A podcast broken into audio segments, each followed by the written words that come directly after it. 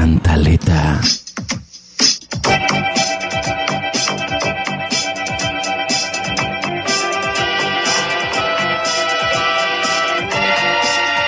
Este es el programa número uno de la televisión de habla hispana, Ches Criollito. En esta ocasión, interpretando a los supercomediantes de la política local. Aclaramos a la radio audiencia que los aplausos que acá se oyen son injustos y que las risas son bien merecidas. Dirección de cámaras, no hay. Libretos, los de la cantaleta.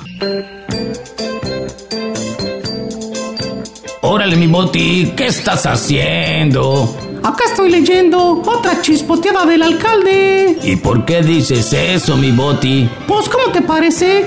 Que se le ocurrió la brillante idea de cobrar las canchas del Centro Deportivo Los Jobos a los organizadores del evento de fútbol femenino. Pero mi Boti, de todas formas toca cobrar, porque luego, luego, ¿cómo se hace el mantenimiento? No seas menso, chompiras.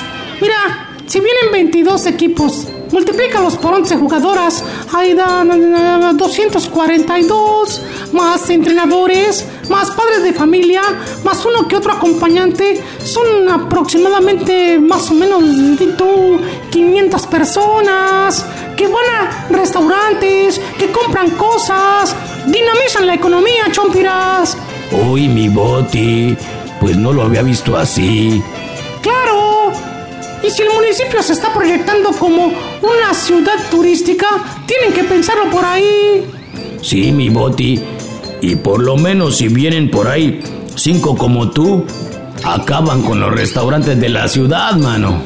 Ahora sí te la ganaste. ¿Insinúas que soy gordo? No, mi Boti. Rellenito que es diferente. Ahora sí. Véngate para acá nomás. No, no, toma, tómatelo por el lado amable. Mi Boti, mi Boti, mi Boti. Toma. Y la próxima vez te pongo a escuchar un disco.